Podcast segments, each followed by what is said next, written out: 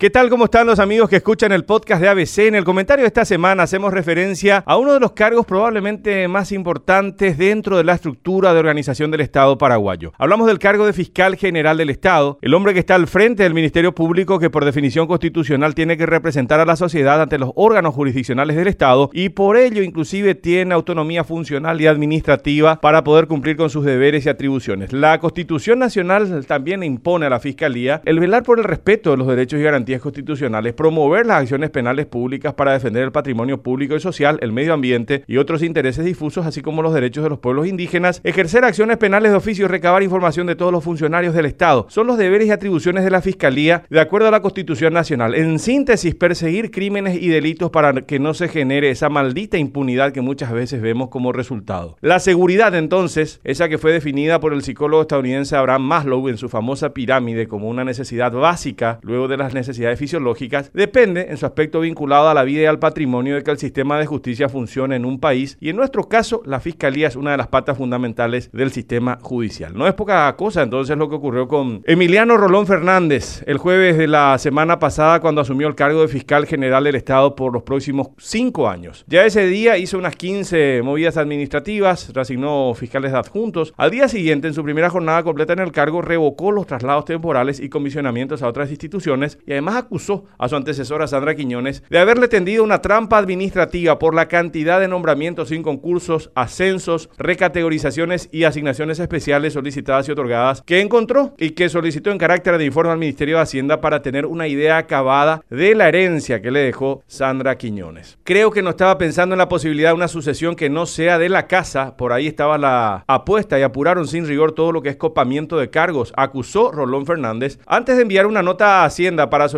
este informe de todo lo dispuesto desde diciembre del año pasado hasta hoy por Quiñones. De entrada hay que decir que es interesante ver que lejos de tener una actitud conservadora y de ocultamiento de datos, el nuevo fiscal general expuso ya parte de lo que encontró, consciente también de que en caso contrario es una bomba que puede estallarle en la cara. En lo administrativo, Rolón comenzó a desenmascarar las maniobras de su antecesor. Ahora habrá que ver cuál es la actitud con relación a lo jurisdiccional y a muchas causas que fueron denunciadas ante el Ministerio Público y que siguen acumulando polvo en sus escritorios. Recuerdo que habíamos entrevistado en diciembre del año pasado a Emiliano Rolón, precisamente en ABC Cardinal, el día en el que fue ternado, y en aquel entonces nos decía que uno de los desafíos sería recuperar la credibilidad ciudadana hacia la institución y dar un golpe de timón para desactivar grupos internos que no se compadecen con la función que tiene la Fiscalía. Se mostró excesivamente también cauteloso para hablar de una complicidad directa con el crimen organizado, pero criticó la selectividad en las tomas de decisiones y dijo que eso era peligroso para una república, que la como valor es un acontecimiento que tiene que ser perceptible y creíble por su destinatario que es el pueblo. El tiempo nos va a permitir contrastar sus discursos y promesas con los hechos. Es entonces que una vez más tenemos que recordar aquella frase bíblica que nos dice que por sus acciones y omisiones podremos conocer al nuevo fiscal general.